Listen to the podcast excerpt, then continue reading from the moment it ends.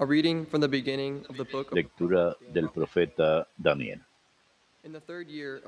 El año tercero del reinado de Joaquín, rey de Judá, llegó a Jerusalén Nabucodonosor, rey de Babilonia, y la asedió. El Señor entregó en su poder a Joaquín y todo el ajuar que quedaba en el templo se lo llevó a Senaar y el ajuar del templo lo metió en el tesoro del templo de su Dios. El rey ordenó a Aspenaz, jefe de eunucos, seleccionar algunos israelitas de sangre real y de la nobleza, jóvenes perfectamente sanos, de buen tipo, bien formados en la sabiduría, cultos e inteligentes, y aptos para servir en el palacio, y ordenó que le enseñasen la lengua y literatura caldeas. Cada día el rey les pasaba una ración de comida y vino de la mesa real. Su educación duraría tres años, al cabo de los cuales pasarían a servir al rey. Entre ellos había unos judíos, Daniel, Ananías, Misael y Azarías. Daniel hizo el propósito de no contaminarse con los manjares y el vino de la mesa real y pidió al jefe de eunucos que se le dispensase de aquella contaminación. El jefe de eunucos, movido por Dios, se compadeció de Daniel y le dijo, Tengo miedo al rey, mi señor, que les ha asignado la ración de comida y bebida. Si los ve más flacos que sus compañeros, me juego la cabeza. Daniel dijo al guardia que el jefe de eunucos había puesto para cuidarle a él y a Ananías, Misael y Azarías. Haz una prueba diez días con nosotros, que nos den legumbres para comer y agua para beber. Compara después nuestro aspecto con el de los jóvenes que comen de la mesa real y trátanos según el resultado. Él aceptó la propuesta e hizo la prueba durante diez días. Al acabar, tenían mejor aspecto y estaban más gordos que los jóvenes que comían de la mesa real. Así que les retiró la ración de comida y de vino y les dio legumbres. Dios les concedió a los cuatro un conocimiento profundo de todos los libros de la sabiduría. Daniel sabía además interpretar visiones y sueños. Al cumplirse el plazo señalado por el rey, el jefe de los eunucos se los presentó a Nabucodonosor. Después de hablar con ellos, el rey no encontró ninguno como Daniel, Ananías, Misael y Azarías, y los tomó a su servicio. Y en todas las cuestiones y problemas que el rey les proponía, lo hacían diez veces mejor que todos los magos y adivinos de todo el reino. Palabra de Dios, te alabamos, Señor. A ti la gloria por los, y alabanza por los siglos. Bendito tu nombre, santo y glorioso. A ti la gloria y alabanza por los siglos de los siglos. Bendito eres en el templo de tu santa gloria. A ti gloria y alabanza por los siglos. Bendito eres en el templo de tu santa gloria. A ti gloria y alabanza por los siglos. Bendito eres sobre el trono de tu reino. A ti gloria y alabanza por los siglos. Bendito eres tú, que sentado sobre querubines sondeas los abismos. Bendito tu nombre, santo y glorioso. Bendito eres en la bóveda del cielo. Bendito tu nombre, santo y glorioso. A ti gloria y alabanza por los siglos.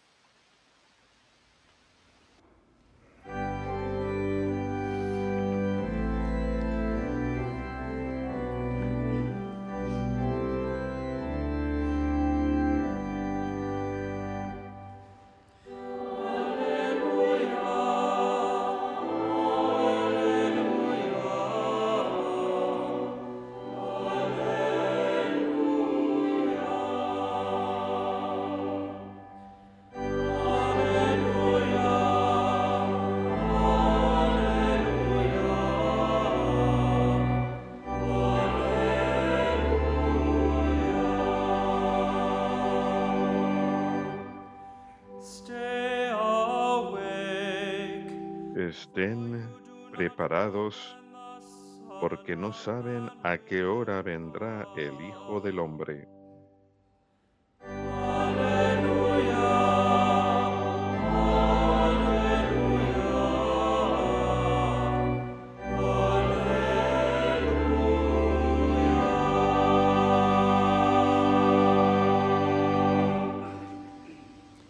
Dominus vobiscum.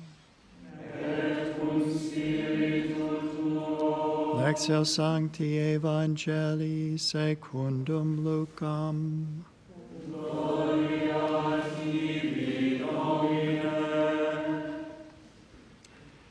When Jesus looked up, En aquel tiempo, alzando Jesús los ojos, vio unos ricos que echaban donativos en el cepillo del templo. Vio también una viuda pobre que echaba dos reales y dijo, sepan que esa pobre viuda ha echado más que nadie, porque todos los demás han echado de lo que les sobra, pero ella, que pasa necesidad, ha echado todo lo que tenía para vivir.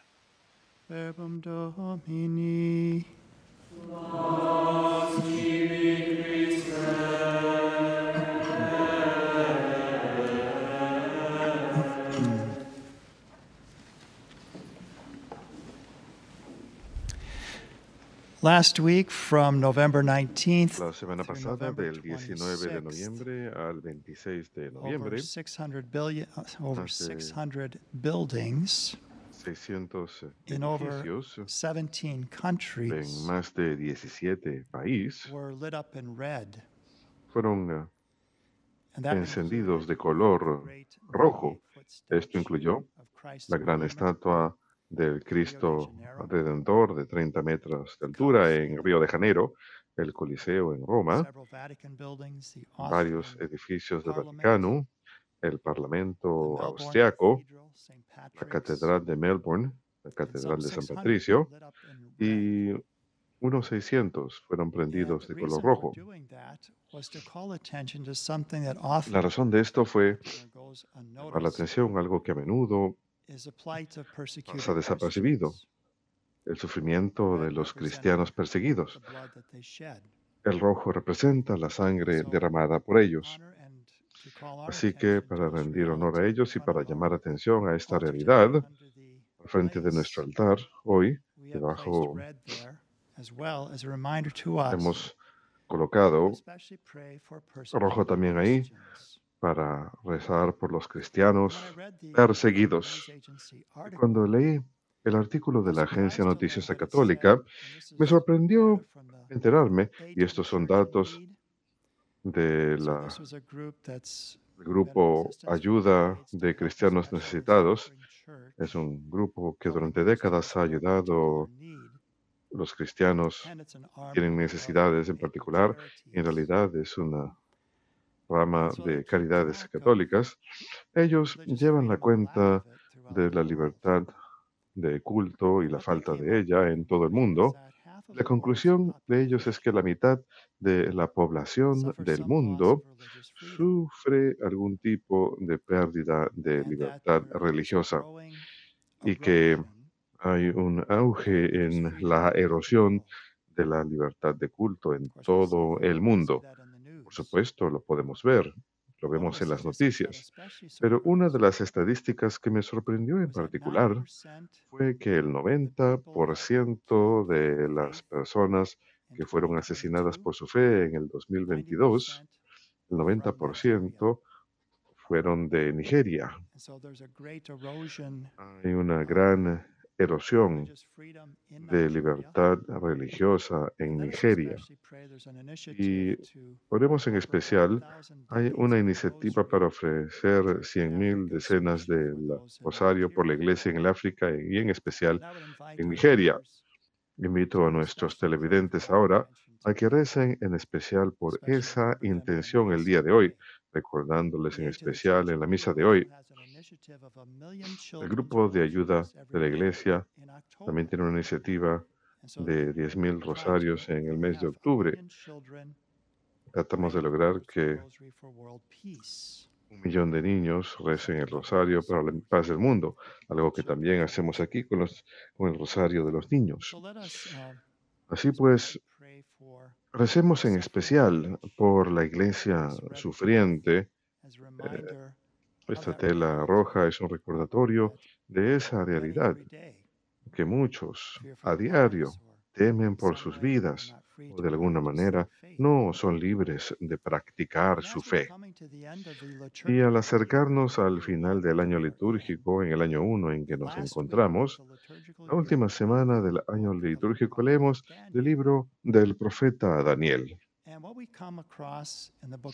Y lo que encontramos en el libro de Daniel es, aquí tenemos a estos cuatro jóvenes, Daniel, Ananías, Misael y Azarías, estos cuatro jóvenes que son llevados en cautiverio de Judá, son de linaje real, lo cual significa que son de la familia del rey David. Así que son llevados de su tierra natal, son llevados a una tierra extranjera, eh, es un exilio del pueblo de Judá a Babilonia.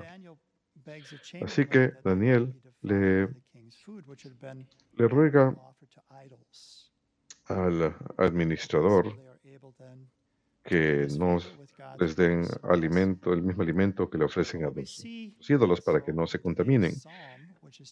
Y él haya favor y gracia en, entre el jefe de los oficiales, así que les concede ese favor. Pero Lo que veremos más adelante son es la historia de los tres compañeros de Daniel que son echados al horno encendido porque se niegan a adorar a los ídolos que Nabucodonosor les quería obligar a que lo hicieran. Se enfurece tanto Nabucodonosor que manda a encender el fuego siete veces más caliente que lo normalmente sería. Pero lo que sucede es que un ángel va a ayudarlos y las escrituras hablan de un aire fresco que los rodea y que pueden caminar dentro del horno. Así pues, siguen poniendo más leña para el fuego. Y entonces vemos el canto de los, de los tres jóvenes dentro del horno el día de hoy, el salmo, cantando esas palabras de alabanza a Dios, diciéndole, bendito sea Señor Dios de nuestros padres, que tu, que tu nombre santo y glorioso sea bendito. Él los rescató, fueron fieles a Él, buscaban, trataron de, de no contaminarse, nos entregaron a la idolatría, así que están alabando a Dios por haberlos salvado. Unos capítulos más tarde, ahora un rey nuevo, Darío, él no sabe nada de lo que había ocurrido antes, así que él está convencido de que Daniel está rezando a un Dios a quien no debe estar rezando, porque Daniel tres veces al día rezaba hacia Jerusalén. Así que lo echan a una cueva de leones, pero nuevamente un ángel va a ayudarlo. Él había estado siendo perseguido por su fiel. Así que en el libro de Daniel, que la iglesia nos ofrece hacia el final del año litúrgico, es para animarnos para perseverar en medio de la persecución hasta la culminación de la historia humana, el reino de Cristo. Es lo que celebramos ayer, la culminación de la historia humana y el reino de Cristo. De hecho, el libro de Daniel tiene dos pasajes que nos recuerdan en especial el final de los tiempos. Un pasaje de Daniel, capítulo 7, a veces se utiliza en la solemnidad de Cristo Rey. Esto es el capítulo 7.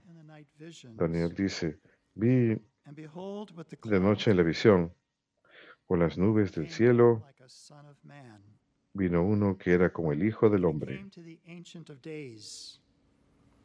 Y vino hacia donde estaba el anciano y le hicieron acercarse a él. Y le fue dado el poder, la gloria y el reino. Y la gente de todas las naciones y lenguas le servían. Su poder será siempre el mismo y su reino jamás será destruido.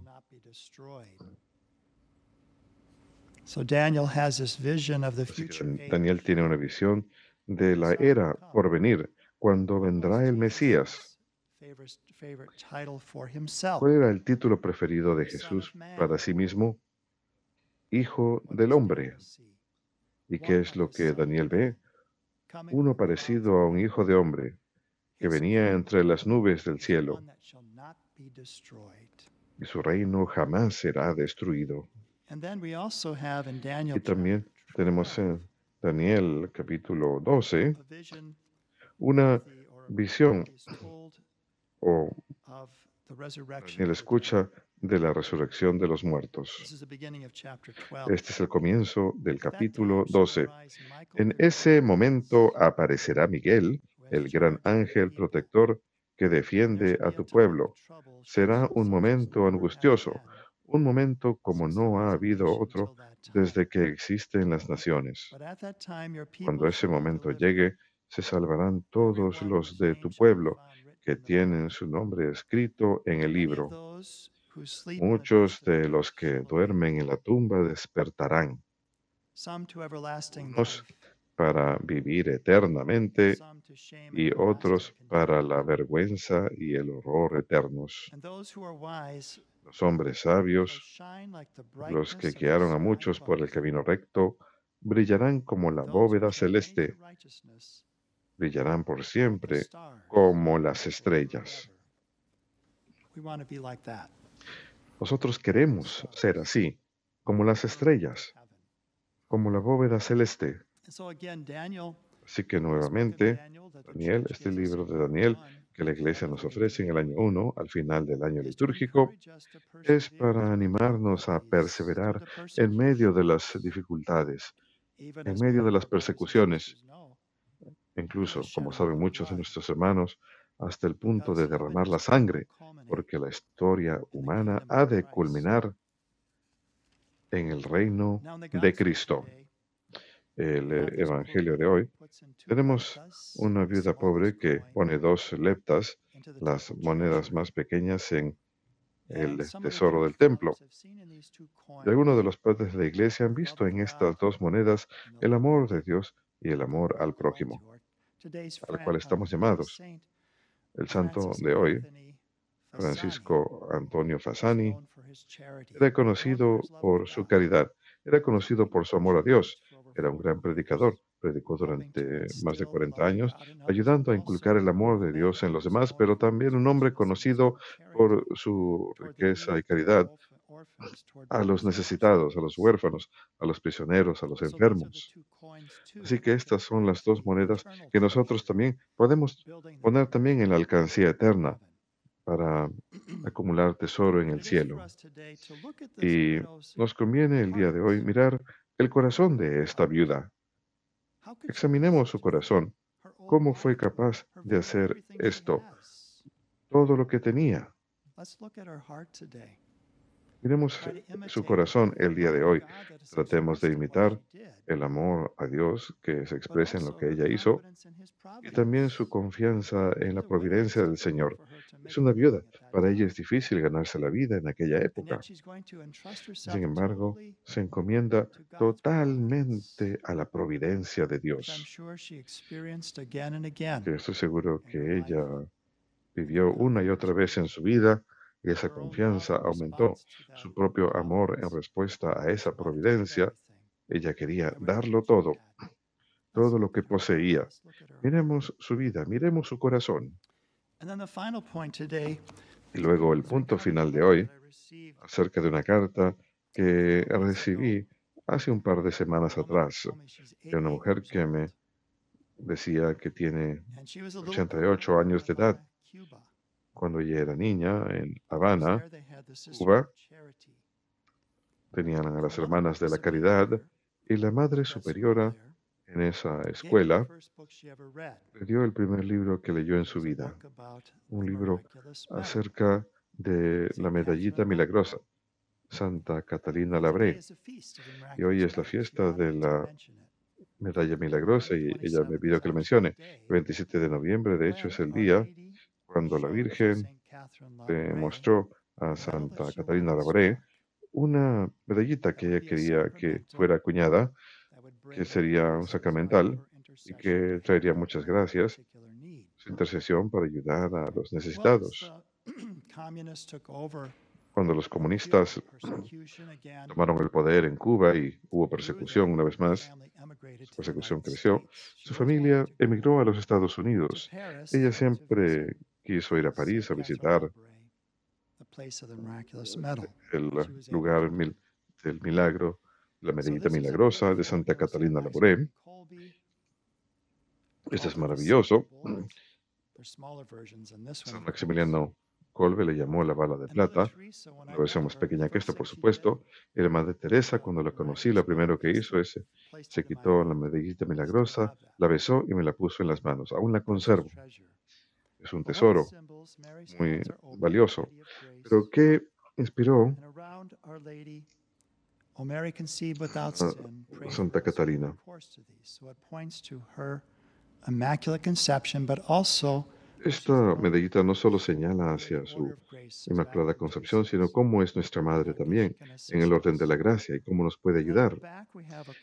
En la parte de atrás tenemos una cruz y la M simboliza a María, entretejida con la cruz porque ella es parte del sacrificio de Cristo. Y tenemos el Sagrado Corazón, el Inmaculado Corazón y las dos estrellas. Así que es un hermoso sacramental que nos recuerda de la historia de la redención y también a que volvamos la mirada a María de manera especial. María, quien es la reina de los mártires. María, quien nos puede ayudar en especial en lo- los momentos de prueba en que vivimos, para que permanezcamos fieles hasta el final, para que brillemos como las estrellas por toda la eternidad.